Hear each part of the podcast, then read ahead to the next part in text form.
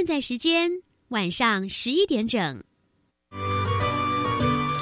艺术是科学的魔术师，科学是艺术的工程师。原来艺术与科学其实是一体两面的。对啊，科学可以帮助我的艺术学习更有效率。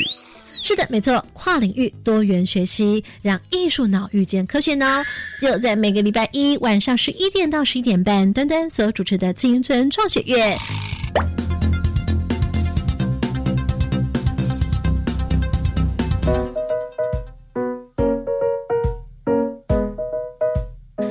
朋友，欢迎再次收听青春创学院，我是端端。你现在所收听的是教育广播电台。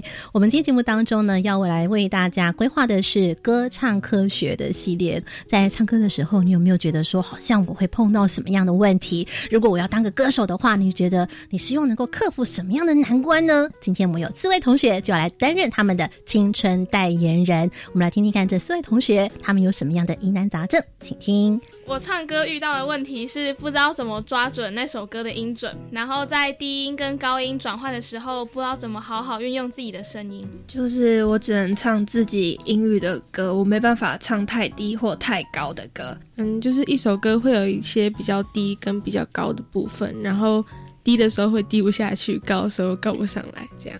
呃，我常遇到的问题就是唱歌唱久了之后，喉咙会觉得很疲劳。唱高音的时候，会有时候会高不上去，或者是声音很薄。好，刚刚你所听到就是今天我们节目当中担任旁听的四位青春代言人，他们的对歌唱的疑难杂症哦。我们今天的旁听生要分为有两队，首先来介绍是板桥高中代表队。大家好，我是来自板桥高中的张代伟。大家好，我是来自板桥高中的杨浩辰。接下来，大家好，我是来自南湖高中的徐子轩。大家好，我是来自南湖高中的黄雅琪。来，现在呢，我们就先来请出今天节目当中我们的艺术脑专家担任导师，来欢迎到是谢主静，主静老师你好，端端好，各位听众大家好。主静老师，你刚刚听到四位旁听同学，有没有听出来好像他们的问题大概怎么样分类啊？呃，歌唱有点有趣的是，就是很多人一辈子都在唱歌，但是好像没有这个歌唱的人，这个歌唱的使用说明书。好像你在使用电器的时候，第一时刻买完回家就会先开说明书嘛，看一下这个这个机器的使用是怎么使用的。那我觉得同学们的大部分的问题来自于对自己身体这个发出声音可能使用到的地方的理解跟概念是比较没有没有那么完整的，所以会导致他们在使用上面会有。很多的问题发生。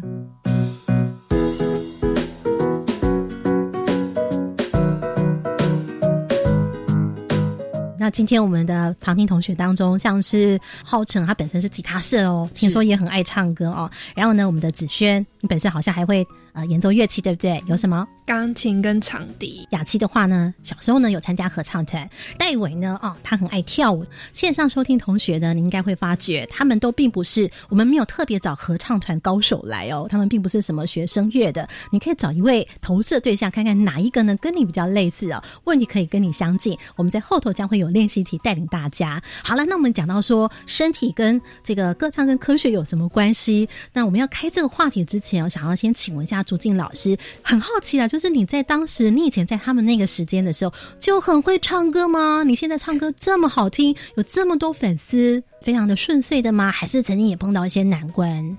嗯，难关。蛮多的，一直有很多的小山到大山。对，我记得我考上呃音乐系的第一堂声乐课，其实老师都不太认识我们嘛，那我们就要到声乐老师家唱歌给那个老师听。然后第一堂进去，老师当然第一个时候就会先想要知道同学你的声音是什么样子的，所以那个时候就大概发声发了五到十分钟给老师听。那个时刻的声音是让我印象非常深刻，因为我印象中那个音高应该有到 high C 了。可是其实我在歌唱学习歌唱的阶段中，我从来没有发出那个声音过。那只是因为我很兴奋，我觉得很开心，我圆梦了，我念到我想要念的科系，然后我可以开始学习歌唱，我就很开心的唱给给老师听。那可能肾上腺素非常的发达，所以就发出了那个声音。但是之后大概长达两年吧，这个音高在我的学习历程当中从来没有出现过，真的假的？真的哪对。然后老师一直都以为我是女低音，其实我是没有高音的的女生。对，在这个学习阶段，大概前面两年大概都在这个阶段，你应该已经准备放弃，觉得我好像不太适合学习歌唱，那种感觉好像失恋的感觉哦，你知道吗？嗯，可能更痛苦。当时啊，当时我真的觉得很痛苦。例如，我可能一开口就破音，我是已经没有办法好好的歌唱，因为我只要一开口，我可能就有很多不舒服的回忆跟那种情绪。就涌上心头。对对，我相信很多同学他在操作自己喜欢或者是很很有兴趣的事情，其实会有一个过程是在这个历程的。所以会有一种阴影，对不对？可能在过去的一些挫折就会是变成这样子对。但是我想请问一下朱建老师，因为你在平常练唱的时候，艺术家总会有一些执着啊，到底有些什么你非做不可的，有没有？嗯，会有啊，例如说。自己会觉得那个对自己的要求，因为因为我就说，其实我们都会一直很要求精致嘛。所谓精致就是龟毛，其实讲白一点、通俗一点就是龟毛。那当你在练习的时候，会有很多不满意的地方。嗯那有时候是剧头不满意，剧中不满意，剧尾不满意，整句都不满意，会有这种时候。光是一个句子就分了这么多、对啊，有时候会是一个字不满意，为了那个字，你可能练五十遍、一百遍都是有可能的。常常我常常一待琴房，呃，最深刻就是像有时候放假，我们在学校里面都有琴房可以提供嘛。然后在练习的时候，隔壁老师啊就会说：“朱静。”你是没有别的事情可以做吗？你可不可以赶快去就是外面走走玩，或者是你可以不要在琴房一直 在那里练琴或是练唱吗？那就是会很龟毛，你会对于那个句子想要要求完美，希望你能够好好的。去克服它，不能说呈现最好的，应该说呈现我觉得比较有把握的部分。嗯，像比如说我们如果在练琴的时候，可能就会啊、为了要精雕细琢，然后很完美主义，嗯可能我们并不是两手一起练，我们可能先左手啦，再右手啦，再两手合起来啦。你会不会有这种情形？会，，我会有一个状况，就是同一个句子我会练习非常多遍。嗯，然后我会跟钢琴按同音，按和弦的方式，我可能先唱一遍，然后确定以后我会再清唱一遍，然后弹其他的声部会再合一遍，确定自己不会被其他的因素影响的时候，才表示说我已经可以做得很好了。哇，这时候呢，戴维哦点点头，如捣赞，是不是？四位旁听同学，浩辰呢也点点头了哈。听完了我们竹天老师的这么样一个练习的美角之后，还有他的这个历程，有些什么样的想法呢？你想到什么？嗯，就是我不知道原来唱歌要这么多次的磨练才有办法抓那个音准，不是你听一听然后唱一唱就结束的。那我们的子轩呢？原来唱歌跟练琴的道理是一样。有惊叹号的感觉哈。嗯，那我们的小学呢，曾经参加过合唱团的雅琴呢，有没有让你回想出什么？我觉得只有一个成语能形容，就是用在我身上，就是勤能补拙。勤能补拙，要努力，对不对？好，所以呢，勤能补拙，但是要怎么样努力？努力要有方法呀。到底歌唱怎么样？有些科学的方法来解决、来克服、来超越自己呢？待会马上来进行我们的快问快答。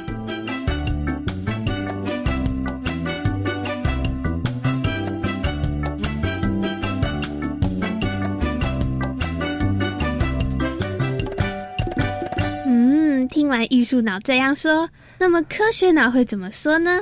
继续请听科学脑。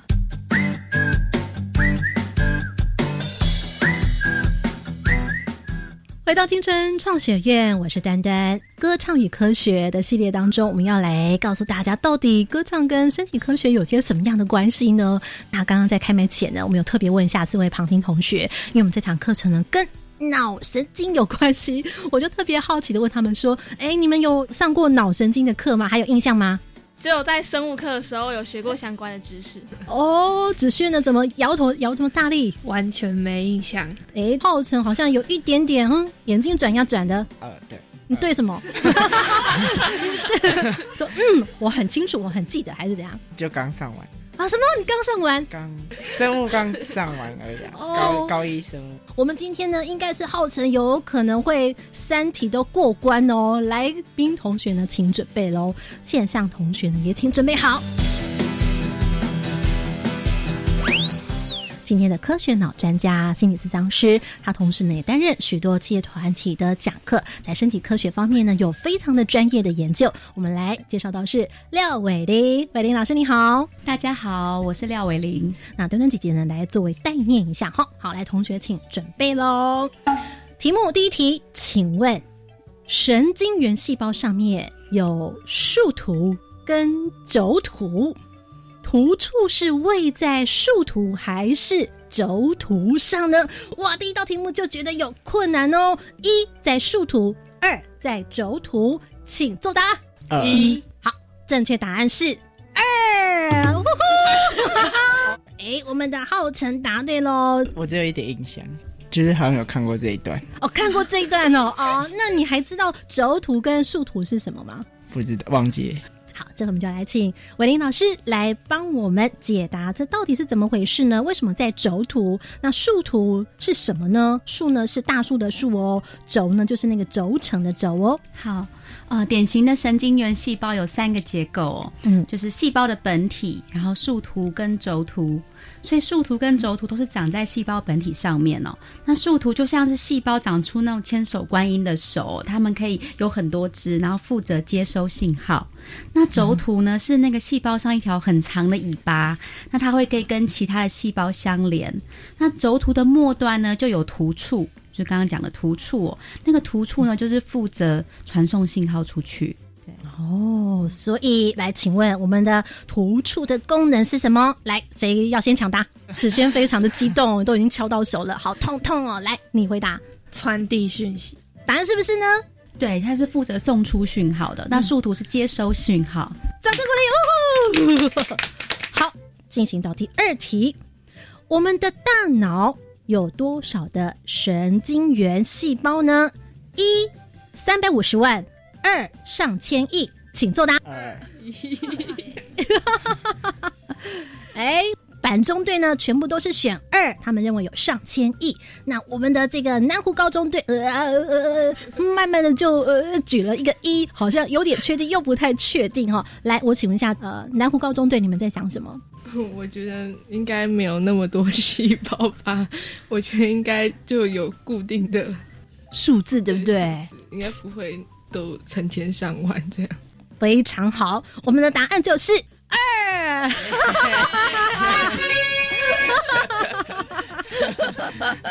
雅琪突然呢崩溃之状，是不是因为雅琪你觉得应该不会有到上千亿那么多？我的脑那么大，怎么会有那么多细胞？哎，这我们就要请我们的科学脑专家廖慧玲老师来帮我们解答喽。为什么呢？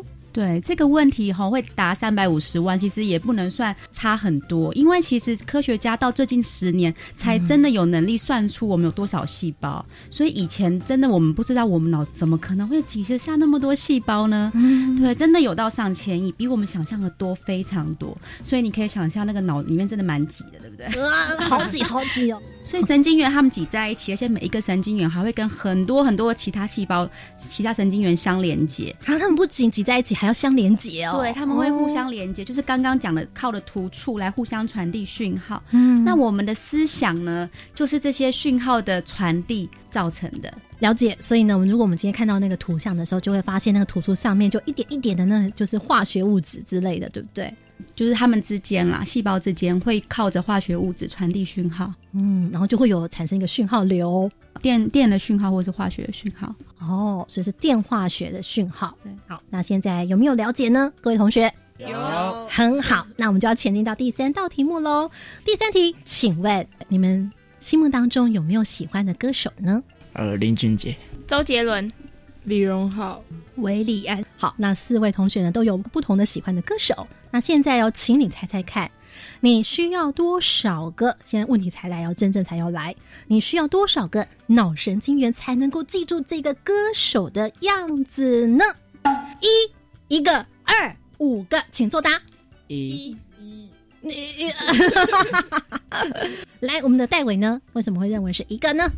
因为我觉得一个细胞就够万能了，它就可以记起来了。那到底答案是如何呢？来，我们请伟林老师来帮我们解答，是一个还是五个啊？啊，答案是一个哦。哦，掌声鼓励耶！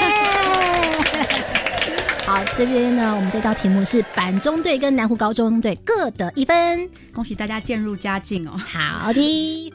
科学家其实有做一个实验哦，他们拿美国女明星珍妮佛·安妮斯顿，你们知道吗？她的照片给实验者看，然后就发现他们脑中就有一颗神经元就亮起来了。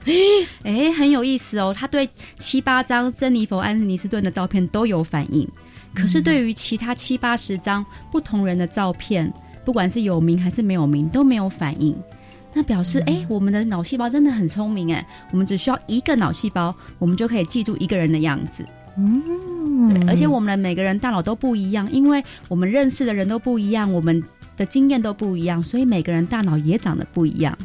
了解，是因为每个人的环境养成就不一样，对不对？哦，好，那刚刚在以上的快问快答当中，我们来请旁听同学来验收一下喽。刚刚从这三道题目里面，你们学到了什么呢？印象最深刻的是，戴维先请好了。嗯，我觉得印象最深刻的是脑袋里有上千亿个细胞，因为真的很难想象人的脑又那么小，然后它可以塞那么多的细胞，然后还可以一起工作啊、运作，然后让我们有思考的能力。子轩呢？就是原来一个细胞就可以记住一个人。对，所以我认识那么多人，原来我那么多细胞都有在工作。所以大家有体会到脑细胞是一个工厂运作的概念喽。好。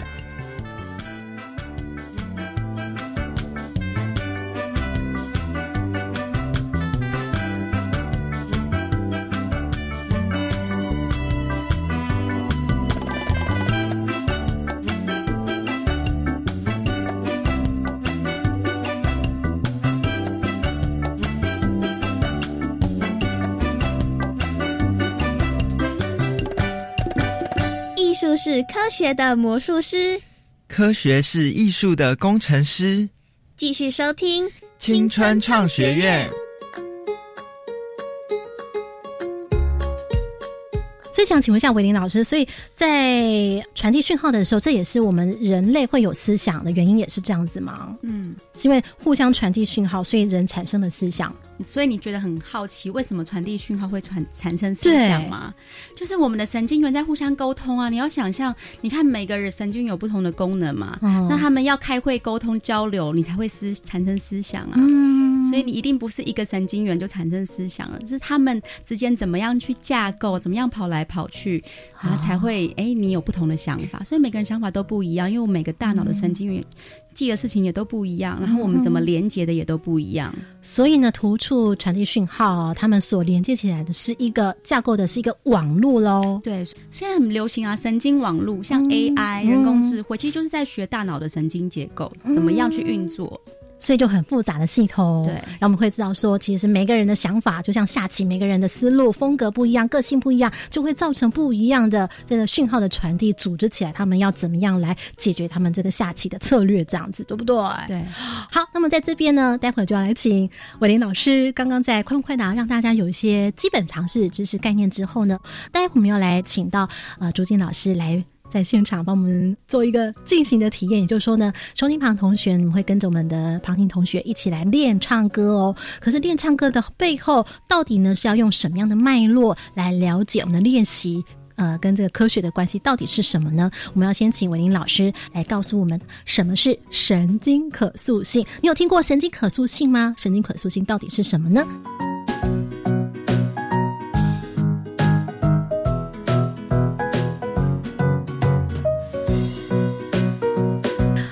在节目当中，待会我们就来请廖伟老师，在我们的营养维他命单元当中来告诉我们今天的必备先备知识。我们要用到的是哪一个理论呢？叫做神经可塑性。塑呢就是塑胶的塑。什么是神经可塑性呢？请听。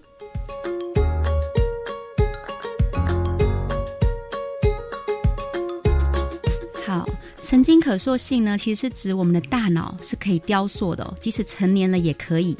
那神经回路呢，就像肌肉一样，可以越练越强。但是如果你久不用，那些神经回路也会退化。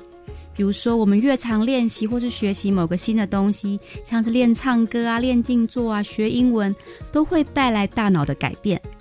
那科学家已经发现大脑有很多种改变的方式哦，比如功能重化啊，脑中化学物质的变化，长出新的神经元，还有神经元上面突触的形状的改变。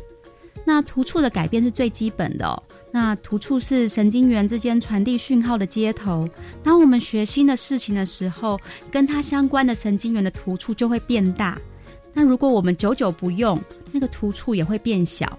这就是神经可塑性。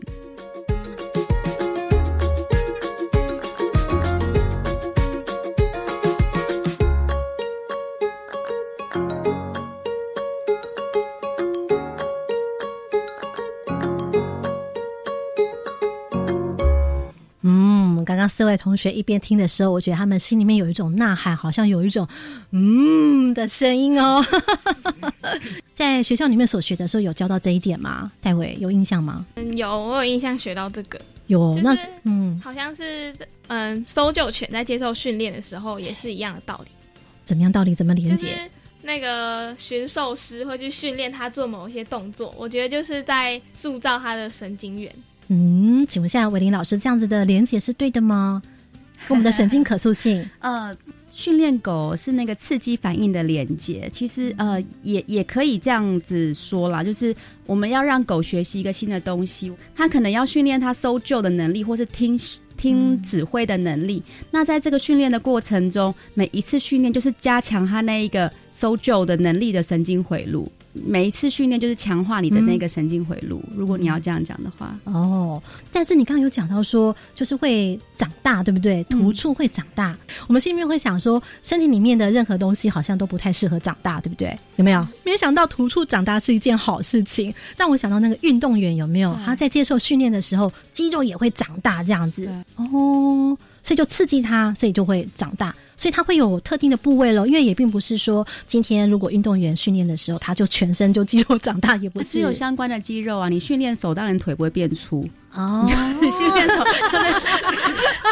好可怕。对哦，所以如果我们今天呢训练歌唱，那所以呢跟歌唱有关的突触，它就会长大这样子。对，跟歌唱有关的神经元，那相关会用到的神经元，它的突触可能会长大。哦，了解了。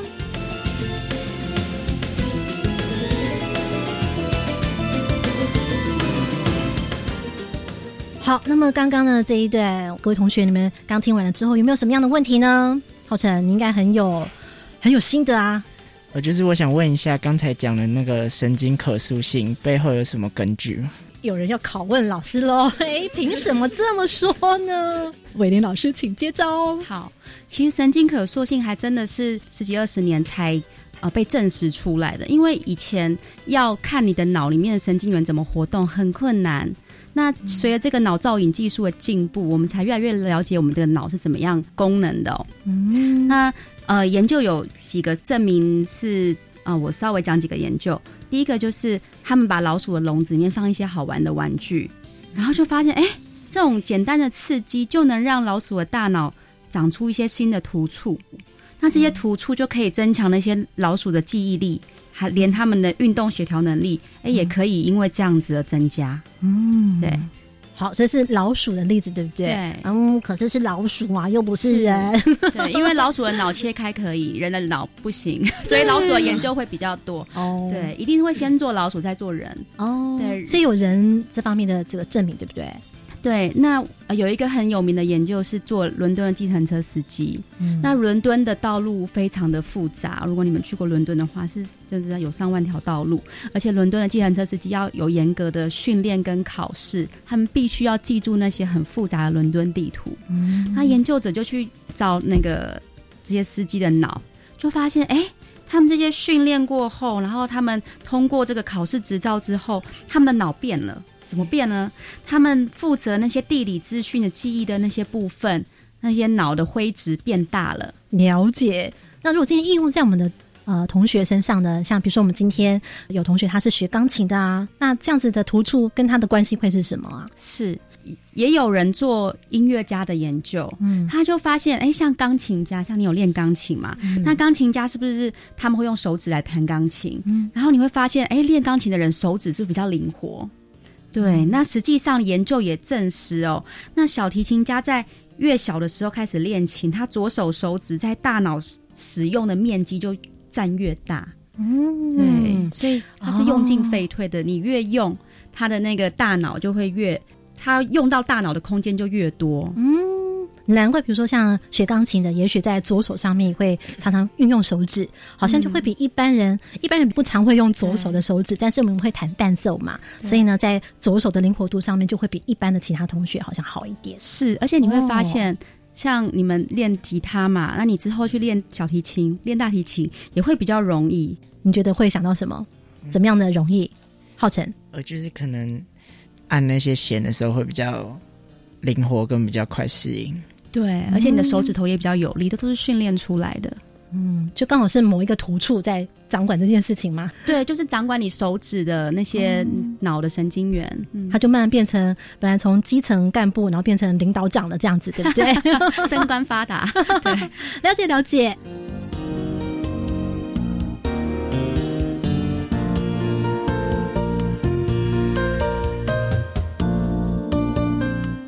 嘿嘿，我以为艺术是很感性的。对啊，我本来觉得科学是理性的。哇，原来艺术的真相是可以理性分析的。是啊，科学的背后也有感性的一面呢。继续收听青春创学院。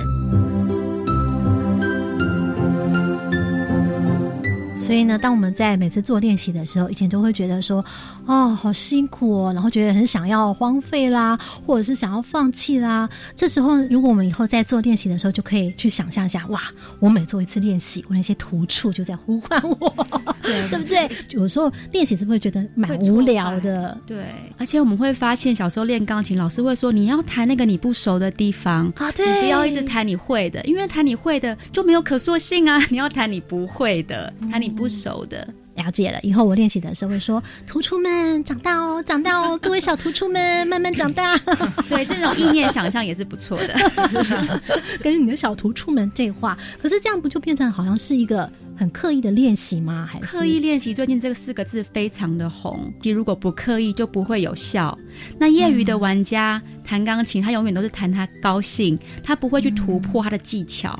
因为他不会突破技巧，就是因为他没有刻意去练那些他不会的，他没有办法去练更难的。你每一次练更难的东西，你才有办法长突出。